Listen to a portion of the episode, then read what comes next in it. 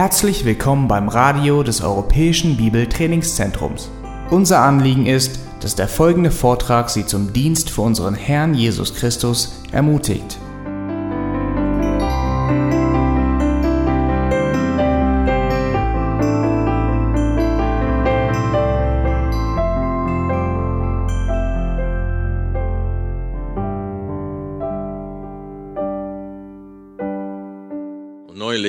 Wollten Seth und ich ein Fußballspiel gucken, aber es gab nichts Aktuelles. Und so kamen wir auf die Idee, wir gucken alte Spiele. Und äh, wir haben das Spiel zwischen Deutschland und Argentinien für die Weltmeisterschaft äh, geguckt. Und ich muss sagen, dieses Mal war ich viel entspannter. Rat mal warum. Weil ich wusste das Ergebnis. Deutschland gewinnt 1-0. Und wenn man etwas im Voraus weiß, kann man viel entspannter sein. Und wenn die, deutsche Mannschaft gewusst hätten, dass sie so gewinnen würden, hätten sie auch entspannter spielen können. Aber das Ergebnis äh, öfters wissen wir nicht im Voraus. Aber ich möchte dies als Illustration für das christliche Leben verwenden, denn unser Wissen bezüglich des Wesens Gottes und seines Heilplans, Heilsplans soll uns Trost und Freude hier im Pilgerteil spenden. Wir sollen wirklich durch das, was wir über Gott wissen und was wir über seinen Plan wissen, wir sollen ganz ruhig sein, ganz gelassen sein, indem wir erwarten, dass Gott alle Verheißungen erfüllt, die er je zu uns gemacht hat. Wir wissen, dass das Leiden hier kurz und unbedeutend ist im Vergleich mit der Herrlichkeit, die wir bei Gott haben werden. Wir dürfen jetzt schon wissen, dass der Teufel ein besiegter Feind ist. Er wurde am Kreuz von Jesus besiegt. Wir dürfen jetzt schon wissen, dass Jesus wiederkommen wird, um die Gottlosen zu richten und um die Gerechten zu retten. Wir dürfen jetzt schon wissen, dass Jesus bei uns ist bis zur Vollendung des Zeitalters. Das hat Jesus uns versprochen. Also die Tatsache, dass Gott allmächtig ist, dass er nicht lügen kann, dass er uns sicher ans Ziel führen wird und dass das Leiden hier zur Verherrlichung Gottes Dienst, diese Wahrheiten sollen uns befähigen, trotz des Leidens den Frieden, der den Verstand übersteigt, zu erleben. Und Paulus bezeugt diese, dieses Friedens. Er sagt, ich habe diesen Frieden, der den Verstand übersteigt. Obwohl er so gelitten hat. Fünfmal wurde er ausgepeitscht. Der wurde einmal gesteinigt. Und er stand am Ende seines Lebens in 2. Thessalon, äh, Entschuldigung, 2. Timotheusbrief, beschreibt er seine Umstände und er steht da in einem Körper voller Narben und bezeugt der Treue Gottes in seinem Leben.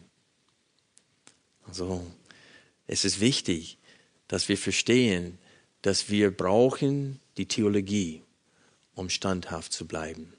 Wir müssen wissen, wer Gott ist, wer wir sind, wie viel Gnade er uns gezeigt hat. Alles, was in Römer 1 bis 11 an Theologie geschildert wird und unter Beweis gestellt wird, das müssen wir wissen um standhaft zu bleiben, mitten in der Verfolgung. Und das ist wirklich das, was in unserem Text heute betont wird. Schlag bitte Psalm 119 auf. Wir wollen weiter ähm, unsere Betrachtung des Psalmes fortsetzen. Und wir lesen heute diese Lamed-Strophe. Alle Verse in dieser Strophe beginnen mit diesem Buchstabe Lamed. Vers 89. In Ewigkeit, Herr, steht dein Wort fest in den Himmeln. Von Geschlecht zu Geschlecht währt deine Treue. Du hast die Erde gegründet und sie steht. Nach deinen Ordnungen bestehen sie bis heute, denn alles ist dir dienstbar. Wäre nicht dein Gesetz meine Lust gewesen, dann wäre ich verloren gegangen in meinem Elend. Ewig werde ich deine Vorschriften nicht vergessen, denn durch sie hast du mich belebt. Ich bin dein, rette mich, denn ich habe nach deinen Vorschriften gesucht. Die Gottlosen haben mir aufgelauert, um mich umzubringen. Ich achte auf deine Zeugnisse. Von allen Vollkommenen habe ich ein Ende gesehen, doch dein Gebot reicht sehr weit. Wir haben letzten Sonntag in dem Abschnitt davor gesehen, in welche große Not er war, äh, wie dreckig es ihm ging. Wir haben auch ein paar Verse in den vorherigen Strophen gelesen, wo es wirklich geschildert wird, dass Gottlosen äh, über ihn lügen, sie spotten ihn, sie machen das Leben für ihn schwer.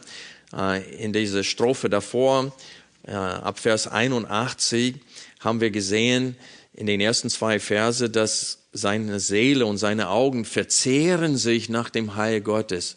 Das heißt, er sehnt sich so sehr danach, dass der Messias kommt und den Thron Davids einnimmt.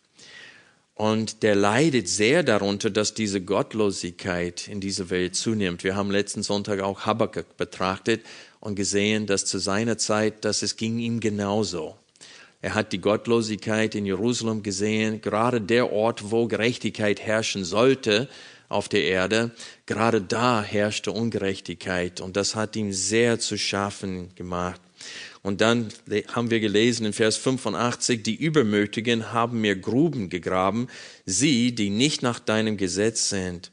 Und so es steht in Vers 87, wenig fehlte, so hätten sie mich vernichtet im Land. Und so wir sehen, dass seine Not wirklich echt ist und aktuell ist, während er diesen Psalm schrieb. Aber wir wissen, dass er diesen Psalm auch für uns geschrieben hat. Denn dieser Psalm wurde geschrieben, um was? Gesungen zu werden. Und so die Heiligen sollten diesen Psalm singen. Und beim Singen konnten sie sich identifizieren mit dem Schreiber des Psalms und sehen und, und auch zu Gott das sagen, was er Gott sagt. Und wir sehen hier mittlerweile eine starke Wiederholung. Ständig in diesem Gebet bittet er um, dass Gott ihn belehrt, dass Gott ihn beschützt, dass Gott ihn belebt. Und so wir sehen, wie, wie, wie wichtig es ist, dass wir beten. Aber wir sehen auch hier immer wieder, wie wichtig es ist, dass wir gute Theologie haben, dass wir verstehen, wer unser Gott ist, was er mit uns vorhat. Und deswegen, genau mittig im Psalm 119, die Strophe letzte Woche war die letzte Strophe in der ersten Hälfte von diesem äh, Psalm. Und jetzt haben wir gerade äh, begonnen mit der zweiten Hälfte des Psalms ab Vers 89. Und hier genau mittig in diesem Psalm stellte diese drei Fragen, wann wirst du mich trösten? Vers 82. Und dann noch zwei weitere Fragen in Vers 84. Wie viele werden der Tage deines Knechts sein oder wie, wie, wie lange muss dein Knecht noch warten? Und dann die letzte Frage in diesem Psalm. Wann wirst du Gericht halten über meine Verfolger? Und wir haben gesehen, dass das die zentrale Frage ist, wenn Menschen leiden wegen ihres Glaubens. In Offenbarung 6 spricht von der Seelen, denen, die als Märtyrer gestorben sind, unter dem Altar und sie fragen, wie lange, Herr, noch, bis du unser Blut rächst? Und so diese zentrale Frage äh, geht durch die ganze Schrift und Gott hat immer wieder seinen Kindern Mut gemacht, wo sie so weit gekommen sind, dass sie diese Frage gestellt haben. Und er macht ihnen Mut, indem er was tut. Indem er ihnen sagt, das Leiden ist kurz, die Herrlichkeit danach ist gewiss und auch ewig. Und er sagte, mein Ratschluss wird bestehen. Und das ist genau das, was wir hier in unserem Text haben. Wenn ihr auf den Bildschirm jetzt achtet, könnt ihr sehen, ähm, wie ich diesen Text äh, aufgeteilt habe. Äh, der ist meine Gliederung, drei Punkte. Und ich habe den Text, diese Strophe in drei Teilen aufgeteilt. Erstens sehen wir in den ersten drei Verse, äh, dass die Theologie unser Anker sein soll, während wir leiden. Und hier in, diesen, äh, in der ganzen Strophe sieht man die Betonung auf Ewigkeit Da in Rot äh, auf dem Bildschirm sieht man die Worte Ewigkeit in Vers 89, in Vers 90 von Geschlecht zu Geschlecht, dann nochmal in Vers 93 ewig und dann in Vers 96, ich werde äh, meine Übersetzung hier rechtfertigen später, aber anstatt dass man sagt, aber dein Gebot ist sehr weit, in dem Zusammenhang wäre grenzenlos oder uneingeschränkt äh, wäre richtig. Und so wir sehen hier, dass Gottes Wort endlos ist. Es ist auch dadurch ewig. Und so wir sehen hier in dieser Strophe eine Betonung auf die Ewigkeit. Auf die Ewigkeit. In den ersten äh, drei Versen sehen wir aber auch, dass die Souveränität Gottes betont wird. Sein Wort steht fest in den Himmeln und wird in äh, seiner Treue ausgeführt. Wir lesen, dass alles, was Gott geschaffen hat, ihm dient. Also Gott hat alles, was? Unter Kontrolle. Gott hat alles unter Kontrolle. Nichts ist außer Kontrolle geraten. In den Versen 92 bis 95 sehen wir erneuert in diesem Psalm, welchen Aufwand wir bringen müssen, wenn wir richtig denken und fühlen sollen, mitten in der Verfolgung. Wir wollen, äh, ich habe diesen Text jetzt folgende Gliederung gegeben. Für die ersten drei Verse, Theologie ist unser Anker, während wir leiden. Für die Verse 92 bis 95, Gottes Hilfe mitten im Leid muss beansprucht werden. Und dann für den letzten Vers in dieser Strophe, Vers 96, die richtige Perspektive während des Leidens. Wir wollen jetzt mit der ersten Hauptpunkt beginnen, nämlich Theologie ist unser Anker während wir leiden. Und diese ersten drei Verse bilden, wie gesagt, den ersten Teil dieser Strophe und sie betonen die Theologie, die wir fest im Kopf und Herzen haben müssen, während wir auf die Erfüllung des Wortes Gottes erwarten, während wir hier im Pilgerteil äh, einiges erdulden müssen. Also die Ewigkeit des Wortes Gottes wird hier in Vers 89 betont. Gottes Wort steht in den Himmeln fest. Also dieser Vers drückt aus, wie unwandelbar das Wort Gottes ist. Man liest schnell hinüber weg über so eine Aussage, aber wenn es hier steht, dass in Ewigkeit her steht dein Wort fest in den Himmeln, dann müssen wir ein paar Gedanken über diese Aussage machen. Gott hat bereits in den Himmeln beschlossen, was er hier auf Erden ausführen wird. Sein Plan und sein Ratschluss stehen fest, sie können nicht geändert werden. Überlegt euch, ehe ein Prophet hier auf Erden etwas verkündigt hat, stand dieses Wort schon im Himmel fest. Ehe es hier auf Erden verkündigt wurde. Der Schreiber des Hebräerbriefes betont auch, wie fest und wie zuverlässig Gottes Wort ist. Ich möchte euch bitten, Hebräer 6 aufzuschlagen, weil er schrieb auch an verfolgten Judenchristen, die in der Zerstreuung waren wegen ihres Glaubens. Laut Hebräer 12 hatten sie noch nicht bis aufs Blut widerstehen müssen, aber sie haben laut Hebräer 10 ihr Haus, ihr Gut, ihr Land, alles, was sie besaßen, verloren und mussten fliehen und sind sehr arm geworden dadurch. Und jetzt sind sie zerstreut unter den Nationen. Sie haben keinen Tempel mehr. Sie meinen, sie haben keinen Altar mehr und keinen hohen Priester mehr. Und er tröstet sie und sagt, ihr habt einen hohen Priester, ihr habt den hohen Priester und ihr dürft, und er dient in dem wahren Tempel und er tröstet sie und ermutigt sie. Und hier in Kapitel 6, ab Vers 11, betont er, wie zuverlässig das Wort ist und er mahnt sie und ermutigt sie, nicht träge zu werden während sie leiden. Wir wünschen aber sehr, dass jede von euch denselben Eifer um die volle Gewissheit der Hoffnung bis ans Ende beweise, damit ihr nicht träge werdet, sondern Nachahmer derer, die durch Glauben und Ausharren die Verheißungen erben. Denn als Gott dem Abraham die Verheißung gab, schwor er bei sich selbst, weil er bei keinem Größeren schwören konnte, und sprach, Wahrlich, reichlich werde ich dich segnen und sehr werde ich dich mehren. Und so erlangte er, indem er ausharrte, die Verheißung. Damit ist gemeint die Geburt von Isaac. Denn Menschen schwören bei einem Größeren und der Eid ist ihnen zur Bestätigung ein Ende alles Widerspruchs.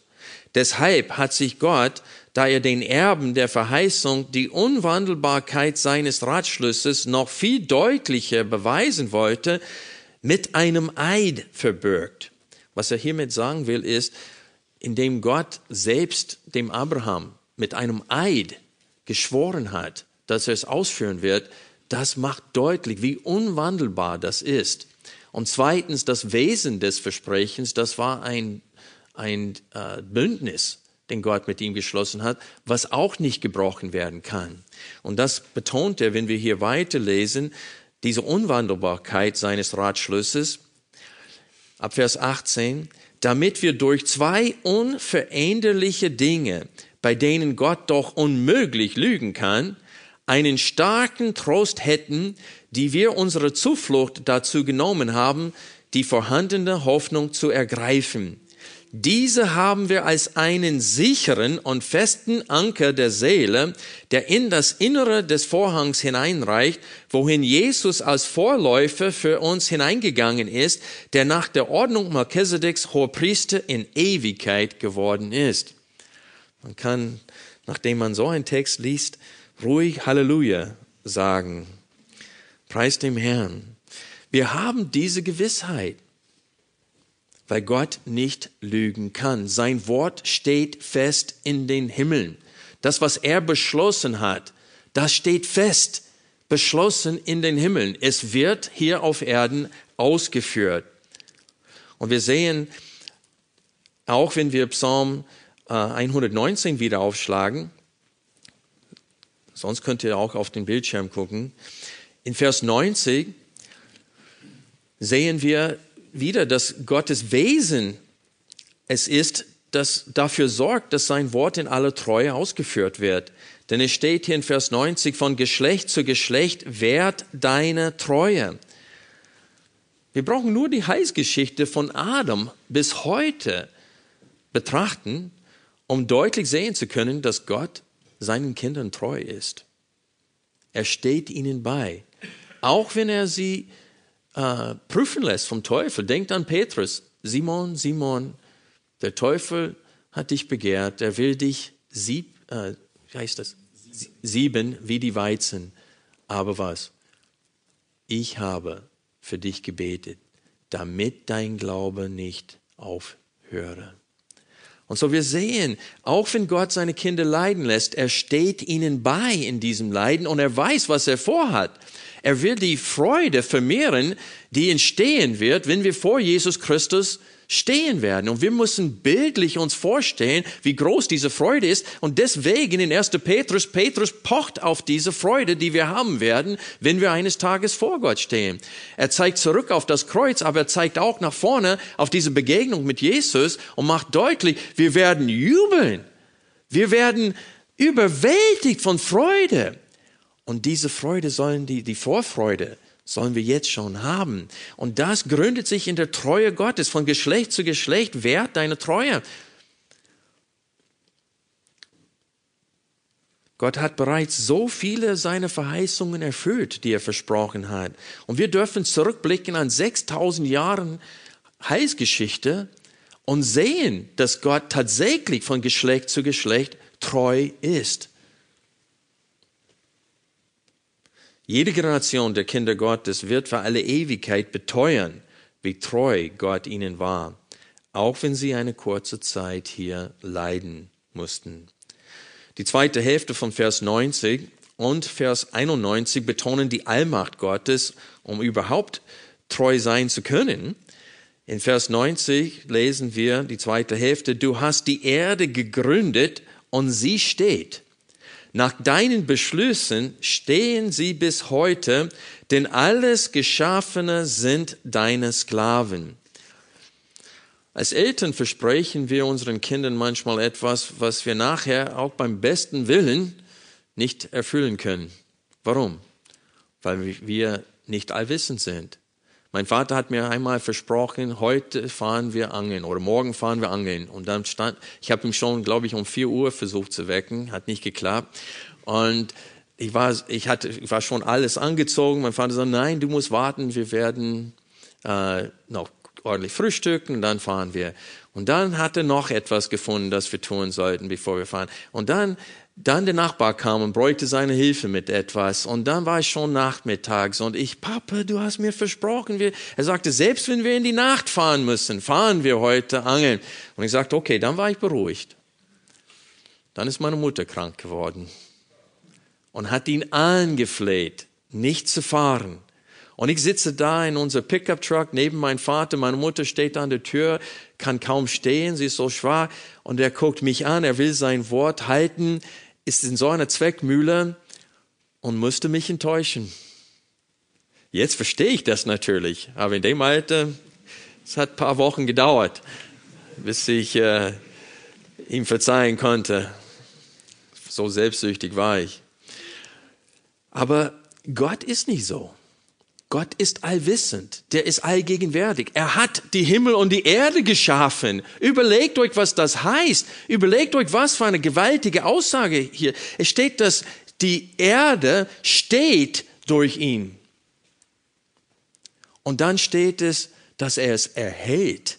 Das sieht man am Anfang von Vers 91. Nach deinen Beschlüssen stehen sie bis heute. Also wir müssen staunen über Gottes, nicht nur seine Fähigkeit, das zu schaffen, sondern alles zu erhalten, alles, was wir sehen. Ich möchte kurz ein paar Dinge zur Übersetzung äh, von Vers 91, eigentlich von diesem Abschnitt sagen. Äh, das Wort in der Urschrift, das äh, hier mit Bestimmungen in der Schlachter 2000 Bibel oder mit Ordnungen in der revidierte Elbefehde übersetzt wird, habe ich jetzt hier mit Beschlüssen äh, übersetzt. Und das Wort in der Urschrift ist das Wort für Gericht. Das heißt, die Gerichtsurteile oder die Entscheidungen Gottes, seine Beschlüsse, was er im Himmel beschlossen hat, äh, gestehen soll, äh, äh stattfinden soll. Und deswegen lesen wir hier in 91 nach deinen Gerichten, nach deinen Urteilungen, deine Beschlüsse, deine Bestimmungen stehen sie bis heute. Und jetzt haben wir die Frage, was bedeutet sie hier? Wenn ihr achtet auf diesen Vers, äh, der, der einzige Nomen oder das einzige Nomen, äh, was in Mehrzahl ist, ist das Wort Himmel. Und so man könnte es so verstehen, dass er hier sagen will, ähm, nach deinen Beschlüssen stehen die Himmel bis heute. Das würde auch einen Sinn machen. Aber die anderen beiden Nomen da, das Wort und die Erde sind Einzahl jeweils. Und das Verb stehen hier ist tatsächlich in der Mehrzahl in Vers 91. Und so, äh, manche schlagen vor, dass Himmel hier äh, eingefügt werden sollte. Nach deinen Beschlüssen stehen die Himmel bis heute. Aber ich glaube, es gibt noch eine Möglichkeit. Wenn ihr achtet darauf, das Wort steht, ist es in Gelb auf dem Bildschirm. Äh, in Vers 89, das Wort steht, ist zwar ein anderes äh, Wort in der Urschrift als in Vers 90 und 91. In 90 und 91 ist es dasselbe Verb, aber es hat in diesem Zusammenhang dieselbe Bedeutung. Und so eine Möglichkeit für Sie, äh, diese Pronomen Sie zu verstehen, wäre zu sehen, dass das Wort, was feststeht in den Himmeln, und die Erde, was feststeht, dass diese beiden zusammengenommen werden und das ist damit Sie gemeint. So würde der Vers so lesen.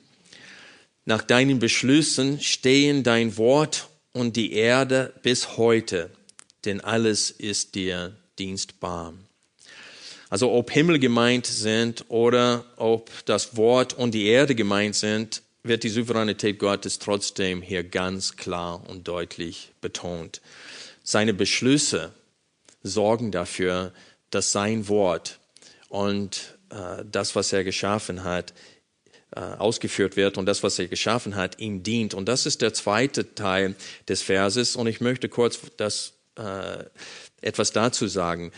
Wörtlich in der Urschrift steht äh, für die zweite Hälfte von Vers 91, das sind nur drei Worte in Hebräisch und das sind einfach, denn, denn alles sind deine Sklaven. Äh, ich weiß, dass das kein gutes Deutsch ist, weil alles wird eigentlich als Einzahl betrachtet. Aber wenn wir denken, dass alles, was geschaffen wurde, gemeint ist, dann können wir verstehen, warum auf Hebräisch deine Sklaven dann in Mehrzahl sind. Ähm, deswegen habe ich das, diesen Vers folgendermaßen übersetzt. Nach deinen Beschlüssen stehen sie bis heute, denn alles Geschaffene sind deine Sklaven. Gemeint ist, dass alles, was Gott zu seiner Ehre geschaffen hat, dient ihm als Sklave. Das ist eine gewaltige Aussage. Das heißt, die Menschen, die uns verfolgen, sind Sklaven Gottes. Alles dient ihm. Auch ein böser König, auch Hitler hat Gott gedient. Denn selbst der Teufel dient Gott.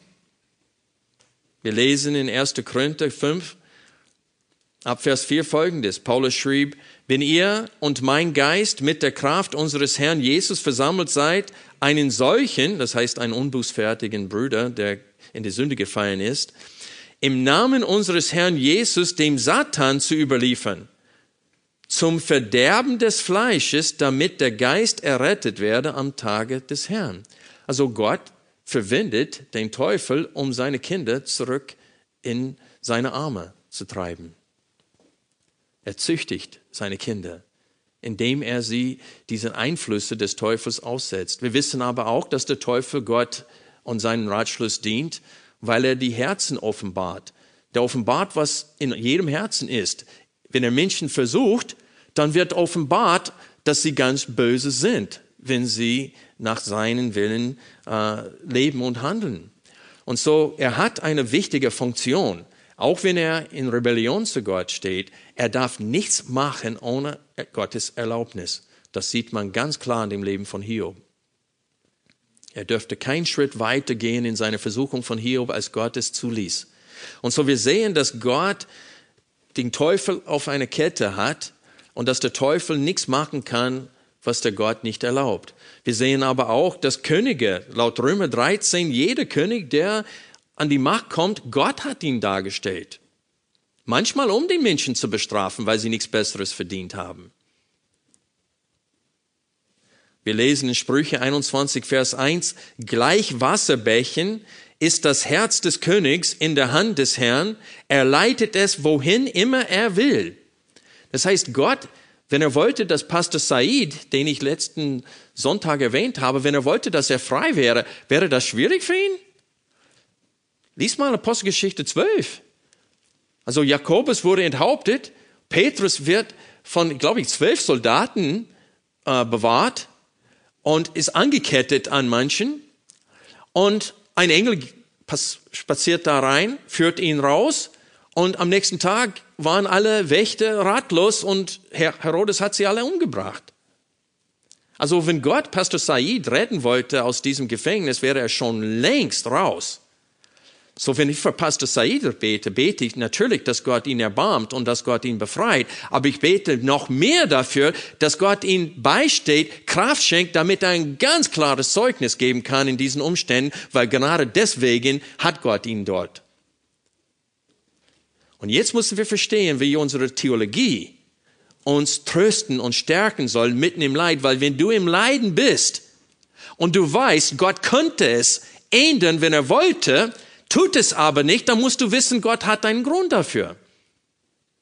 Und dann musst du lernen, dich selbst zu trösten und zu stärken mit der Gedanken, dass Gott sitzt auf seinem Thron, ist nicht eingeschlafen da oben, sein Wort steht fest in aller Ewigkeit, seine Bestimmungen und seine Beschlüsse werden hier auf Erden ausgeführt und er benutzt das Böse, um sich selbst zu verherrlichen und um uns zu fördern im Glauben.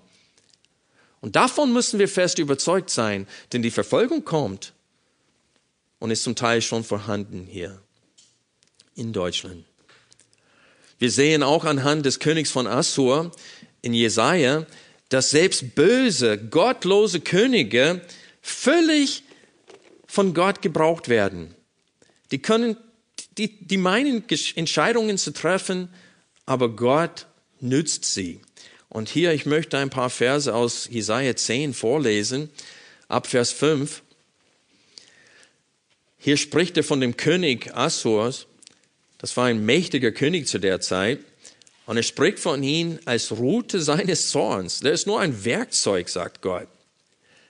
Wehe Assur, Route meines Zorns und der Stock meines Zorns. In ihrer Hand ist er. Gegen eine gottlose Nation sinde ich ihn und gegen das Volk meines Grimmes entbiete ich ihn, Raub zu rauben und Beute zu erbeuten und es zertreten zu lassen wie Straßenkot. Er aber meint es nicht so. Und sein Herz denkt nicht so, sondern zu verheeren hat er im Sinn und nicht wenige Nationen auszurotten. Denn er sagt, sind meine Oberste nicht allesamt Könige? Ist Kalne nicht wie Karkemisch? Hamad nicht wie Apad? Samaria nicht wie Damaskus? Wie wie meine Hand die Königreiche der Götzen erreicht hat und ihre geschnitzten Bilder waren mehr als die von Jerusalem und von Samaria, werde ich nicht, wie ich Samaria und seinen Götzen getan habe, ebenso Jerusalem und seinen Götzenbildern tun? Aber es wird geschehen, wenn der Herr sein ganzes Werk am Berg Zion und an Jerusalem vollendet hat, wird er die Frucht des überheblichen Herzens des Königs von Assur heimsuchen und den hochmütigen Stolz seiner Augen. Denn er hat gesagt, durch die Kraft meiner Hand habe ich es getan und durch meine Weisheit, denn ich bin verständig. Und ich beseitige die Grenzen der Völker und plündere ihre Schätze und stoße die Bewohner hinab wie ein Starker. Meine Hand hat den Reichtum der Völker erreicht, wie ein Nest. Und wie man verlassene Eier zusammenrafft, so habe ich die ganze Erde zusammengerafft. Da war keiner, der mit dem Flügeln schlug oder den Schnabel aufriss und piepste. Und jetzt sagt Gott, Vers 15, steht eine sehr wichtige Frage. Rühmt sich die Axt gegen den, der damit haut? Überlegt, was für ein Sinnbild das ist. Wenn einer Holz hakt, er hakt es mit einem Instrument mit einem Axt. Aber diese Axt spaltet das Holz nicht, sondern der, der mit dieser Axt arbeitet. Und das ist, was Gott schon vorher in Vers 5 gesagt hat. Der ist die Route meines Zorns. Und hier sagt er in Vers 15, rühmt sich die Axt gegen den, der damit haut? Oder brüstet sich die Säge gegen den, der sie zieht? Als schwänge ein Stock den, der ihn hochhebt, als ob ein Stab den hochhübe, der kein Holz ist? Darum wird der Herr, Jahwe, der Herrscher, Schwindsucht senden unter seine Fetten und unter seine Herrlichkeit wird ein Brand auflodern wie ein Feuerbrand. Und es ist auch geschehen. Dieses Wort ist in Erfüllung gegangen. Und so wir wissen dürfen, dass alles ist Gott dienstbar. Alles, was er geschaffen hat, dient ihm, auch wenn sie es nicht, auch wenn es ihnen nicht bewusst ist. Auch wenn sie denken, so wie der König Assur, meine Hand hat das alles gemacht. Nein, Gott hat dich erhoben zu einer gewissen Position, weil er dich gebrauchen wollte und du denkst nur, dass du es warst. König Nebukadnezar, bevor Gott sein Verstand verwandelte in ein, ein Verstand eines Tieres, wie es auch im Voraus ihm gesagt wurde, stand er da auf diesen Mauer in Babylon und sagt, ist das nicht mein Werk? Und Gott sagt, nein, und ich werde es dir beweisen. Und dann Daniel Kapitel 4 ist so ein tolles Zeugnis von König Nebukadnezar, nachdem Gott an ihn wunderbar gehandelt hat. Also wir sehen, dass nichts ist außer Kontrolle geraten. Kein Kind Gottes wird einmal geschlagen, ohne dass Gott es zulässt. Der Teufel muss vorher eine Genehmigung holen. Nicht mal ein Spatz fällt zum Boden, ohne dass Gott es weiß. Und wenn jedes Geschöpf Gott dient, lässt Gott es gar nicht zu, dass ein Spatz oder ein Insekt stirbt, es sei denn, er es will. Er weiß zu jeder Zeit, laut, laut Jesus, die Zahl der Haare auf unserem Haupt. Zu jeder Zeit. Alle, die in diesem Raum jetzt, er weiß genau bei jedem Einzelnen von uns, wie viele Haare wir auf dem Haupt haben. So mächtig und so groß ist unser Gott. Und sein Wort steht fest in den Himmeln. Alles, was er geschaffen hat, dient ihm. Und wir müssen das, wir dürfen das nie vergessen. Denn mitten in dem Leid, das ist, was uns Kraft schenken wird. Dass Gott weiß ganz genau, in welchem Loch wir sitzen. Er weiß ganz genau, wie es uns geht. Er weiß ganz genau, was wir durchmachen und er weiß ganz genau, welche Überlegungen wir im Kopf haben. Aber wie ich vorhin gesagt habe, in dem mittleren Teil dieser Strophe, in den Versen 92 bis 95, sehen wir eine zweite wichtige Aussage, nämlich, dass es reicht nicht, wenn wir nur die Theologie wissen. Wir müssen wirklich darüber nachsinnen und wir müssen zu unserem hohen Priester im Gebet gehen, damit wir die Gnade und Barmherzigkeit zur rechtzeitigen Hilfe holen.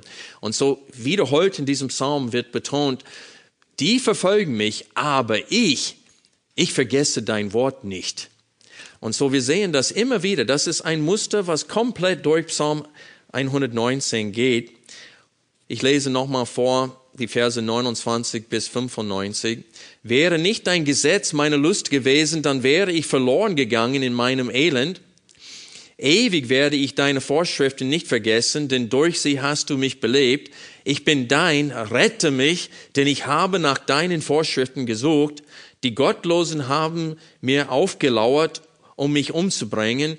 Ich sinne aber über deine Zeugnisse nach. Und wir sehen hier seine Not nochmal. Es steht in meinem Elend am Ende von Vers 92.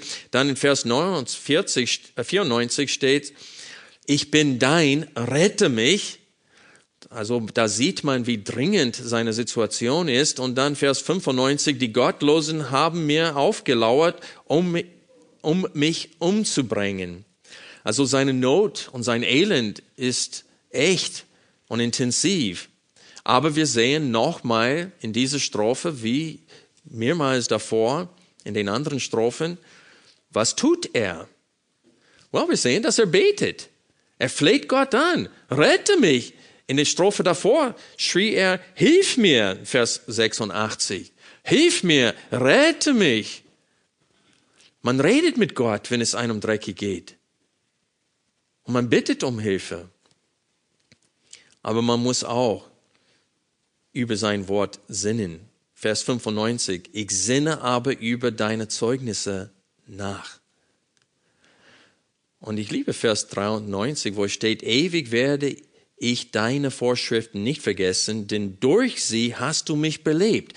Und das heißt, dass meistens steht es nach, belebe mich nach deinem Wort. Aber hier steht es, dass es durch das Wort ist, dass er belebt wurde. Und wenn man sinnt über Gottes Wort nach, wird man belebt. Da wird man wieder mutig. Wie ist es euch gegangen in dieser Predigt? Wenn man denkt über, dass der Teufel Gott sogar dient, wenn man überlegt, die große Machttaten Gottes, wird man nicht dadurch aufgebaut, wird man nicht dadurch ermutigt? Aber das Problem ist, wir sind oft wie Petrus, als er auf dem Wasser ging. Wo er seine Augen auf Jesus hatte, ging es ihm gut. Aber wo dann sein Blick wendete auf die Größe der Wellen und auf die Gewalt des Sturmes, fing er an, was? Zu sinken.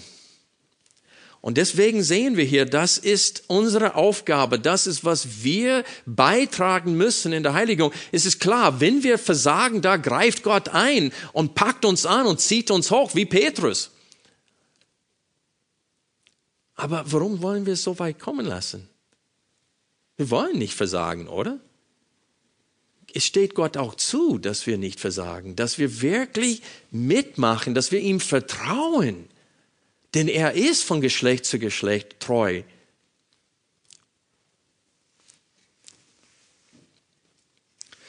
Richtiges Denken befähigt uns Gott mitten in der Verfolgung zu verherrlichen. So richtiges Denken setzt aber voraus, dass wir unsere Gedanken bezwingen und unter den Gehorsam Jesu Christi bringen. Und in dem zweiten Teil dieser Strophe betont der Psalmist seine Abhängigkeit von Gott. Herr, ich brauche dich. Wenn du mich nicht belebst, kann ich nichts. Ich bin völlig von dir abhängig. Und so wir müssen die Theologie auch bezüglich des menschlichen Wesens kennen. Nämlich, getrennt von mir könnt ihr was? Nichts tun. Also unsere völlige Abhängigkeit von Gott müssen wir wahrnehmen. Der letzte Vers dieser Strophe zeigt uns, welche Perspektive wir immer haben sollen. Wir sollen Gottes Perspektive haben und er weiß, dass sein Wort vollkommen ist, dass es keine Grenze zu seinem Wort gibt, keine Schränke, nichts, was sein Wort äh, verhindern kann, dass es erfüllt wird. Und wir lesen hier in Vers 96, von aller Vollkommenheit habe ich ein Ende gesehen, aber dein Gebot ist ungeschränkt, ist grenzenlos. Sinngemäß, ich sehe von aller Vollkommenheit eine Einschränkung, aber dein Gebot ist grenzenlos. Also wir sehen hier, dass wie diese Strophe beginnt mit einer Betonung auf die Ewigkeit des Wortes Gottes, endet es auch mit der Vollkommenheit des Wortes Gottes. Zum Schluss möchte ich euch bitten, an Josef zu denken. Als junger Mann sehr geliebt von seinem Vater, besser behandelt als seine Brüder, der Lieblingssohn. Und Gott offenbart ihn durch zwei Träume, dass eine Zeit kommt, wenn er über sogar seine Eltern stehen wird und dass seine Brüder alle sich beugen werden vor ihm. Natürlich war er töricht genug, um das seinen Brüdern zu erzählen und das ging gar nicht gut. Aber er wurde dann als Sklave verkauft. Und dann dort begegnete er eine lose und lügnerische Frau, die Frau Potiphas, deren wegen er ins Gefängnis geworfen wurde, und so regelrecht in einem Ver Verlies. Und es ging ihm bestimmt nicht gut da. Aber was hat ihm geholfen in der Zeit? Er wusste, was Gott ihm in diesen Träumen versprochen hat. Er wusste, das wird stattfinden. Und er glaubte und vertraute Gott. Und deswegen ist er nicht verrückt geworden da. Sonst hätte er gedacht, Mensch, ich war, wenn ich bei meinem Vater noch wäre. Und, und, und, und. Und er konnte sich sämtliche Bilder ausmalen, wie gut es ihm gehen würde, wenn er noch da wäre, anstatt in diesem Verlies, in diesem Gefängnis. Aber der ist nicht verzweifelt geworden. Der hat Gott vertraut. Und dann der einen, den er geholfen hat, der hat ihn vergessen. Bis zu dem Zeitpunkt, den Gott selbst festgelegt hat. Und dann hat Gott ihn selbst rausgeholt und ihn zum zweitmächtigsten im Reich der Ägypter gemacht. Und dann kamen seine Brüder zu ihm und dann haben sie sich vor ihm gebeugt und sein Herz war nicht mit Bitterkeit erfüllt, hat nicht die Gelegenheit genützt, sie zu bestrafen oder Böse mit Bösem zu vergelten. Warum? Weil er wusste, dass das alles Gottes Plan war. Wir lesen in 1. Mose 50, Vers 20, Ihr zwar, ihr hattet Böses gegen mich beabsichtigt, Gott aber hatte beabsichtigt, es zum Guten zu wenden, damit er tue, wie es an diesem Tag ist, ein großes Volk am Leben zu erhalten. Also Freunde, wir dürfen nie vergessen, Gott hat immer einen Grund, warum er uns leiden lässt. Immer. Und manchmal lässt er es uns im Voraus wissen. Denkt an die Israeliten, bevor Mose gesandt wurde, um sie aus dieser äh, Sklaverei zu führen. Was hat Gott vorher durch Abraham gesagt über seine Nachkommenschaft. Sie werden 400 Jahre als Sklaven misshandelt und dann werde ich sie aber mit großer Macht herausführen und mit großer Habe. Wie viel besser würde es den Israeliten gegangen, wenn sie an diese Verheißung gedacht hätten in der Zeit, wo sie leiden müssten. Dann hätten sie gewusst, Gott hat gesagt, er hat eine Grenze gesetzt, nur bis diese Zeit. Und dann lesen wir auch in 2. Mose, ihr braucht den Text nicht aufschlagen, aber in 2. Mose 9 ab Vers 13 lesen wir, dass Gott auch einen Grund dafür hatte. Da sprach der Herr zu Mose, mach dich früh am Morgen auf, tritt vor den Pharao und sage zu ihm, so spricht der Herr, der Gott der Hebräer, lass mein Volk ziehen, damit sie mir dienen. Denn diesmal will ich all meine Plagen in dein Herz unter deine Hofbeamten und unter dein Volk senden, damit du erkennst, dass niemand auf der ganzen Erde mir gleich ist. Und dann der Text geht weiter, denn schon jetzt hätte ich meine Hand ausstrecken und dich und dein Volk mit der Pest schlagen können, so dass du von der Erde ausgetilgt worden wärst. Also Gott redet zum Pharao und sagt, ich hätte in einem Nu, ich brauche nicht zehn Plagen, um dich zu vernichten, ich kann es in einer Millisekunde machen, noch kürzer. Aber ich habe es nicht getan. Warum? Warum? Weil ich was vorhatte. Vers 16 sagt es uns. Aber eben deshalb habe ich dich bestehen lassen, um dir meine Macht zu zeigen und damit man auf der ganzen Erde meinen Namen verkündigt. Dieses 400 Jahre Leiden hat ein, dient in einem großen Zweck, dass wenn Gott, in der Zeit, Gott, Gott hat durch die Träume Josef diese ähm, Hungersnot weit im Voraus prophezeit. Handelsrouten sind entstanden, weil nur Ägypten hatte was zum Essen. Und diese Handelsrouten blieben. Und Ägypten ist groß unter den Nationen. Und dann, wo Gott fing an, diese zehn Plagen zu machen, dann kamen diese Handler auf diesen Routen nach Ägypten und haben gesagt, Mensch, was ist das für ein Gestank hier? Wo sind die ganzen grünen Blätter? Was ist hier passiert? Das war Yahweh, der Gott dieser Sklaven, der das alles getan hat. Also das alles hat einen Sinn. Und wir müssen Gott vertrauen, wenn du ein Fehlgeburt hast, wenn du gar kein Kind bekommen kannst, wenn du sogar Single bleiben musst dein ganzes Leben. Der hat immer einen Grund dafür. Du sollst nie und nimmer über seine Absichten mit dir zweifeln. Sein Wort steht fest in den Himmeln. Und Freunde, Jesus hat gesagt, eine Zeit der Verfolgung kommt, die größer ist als je zuvor. Ich weiß, viele glauben, wir sind schon entrückt zu der Zeitpunkt. Ich glaube, dass wir später in der 70. Jahrwoche Daniels entrückt werden und dass wir diese große Trübsal erleben werden. Und es ist auch richtig so. Wisst ihr warum? Wir haben 1. Mose bis Offenbarung.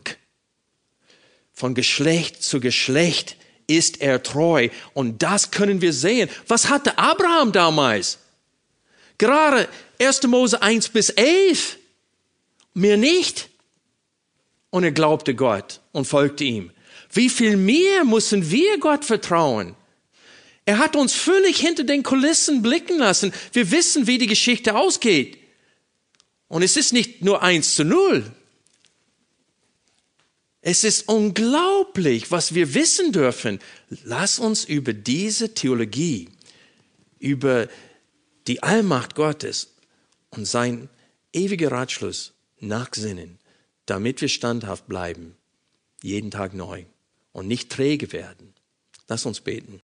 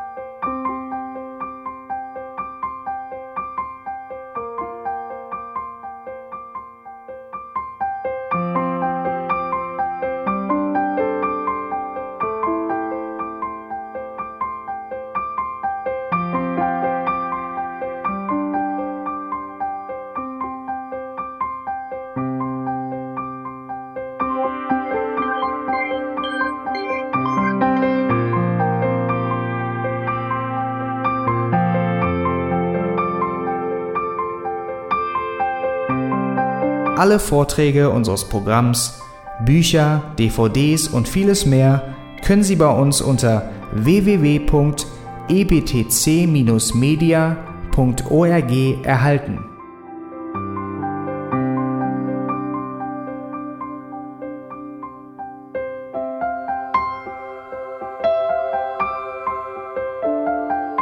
Radio Neue Hoffnung ist frei und ohne Werbung nur aufgrund Ihrer Spenden möglich. Wenn Sie weitere Informationen dazu finden möchten, wie Sie Radio Neue Hoffnung unterstützen können, besuchen Sie die Webseite www.rnh.de.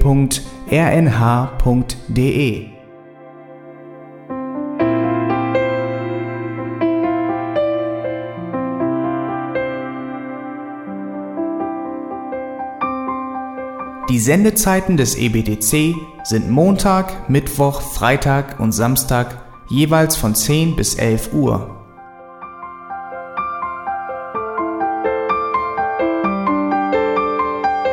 Sie finden uns im Internet unter www.auslegungspredigt.org. Eine E-Mail können Sie uns senden an radio@auslegungspredigt.org. Telefonisch erreichen Sie uns unter 0049 30 60 988 610.